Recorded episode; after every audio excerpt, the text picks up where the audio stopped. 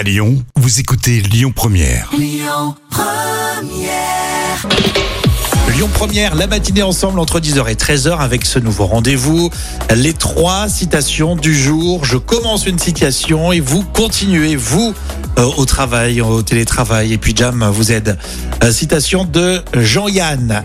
Si le gouvernement crée un impôt sur la connerie, Euh, bah écoute, il serait euh, excédentaire. euh, ouais. Il aurait mais c'est presque ça. C'est euh, l'acteur et l'humoriste Jean-Yann qui dit si le gouvernement crée un impôt sur la connerie, il serait tout de suite autosuffisant. Ah oui, ça c'est le cas de le dire. C'était un peu ça, hein, effectivement. Pensée positive, c'est un anonyme. Ne perds jamais espoir lorsque le soleil se couche. Euh, je la nuit porte conseil. Oui, mais c'est c'est peut-être bateau, mais c'est pas, c'est pas faux. Hein. Ne perds jamais espoir lorsque le soleil se couche.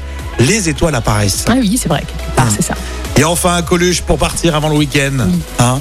À cette époque où tout augmente, nous sommes heureux d'apprendre que les kilomètres, les mètres et les centimètres n'ont pas varié. Euh, non pas varié depuis la nuit des temps. je sais pas. C'est plus politique, euh, Coluche. hein.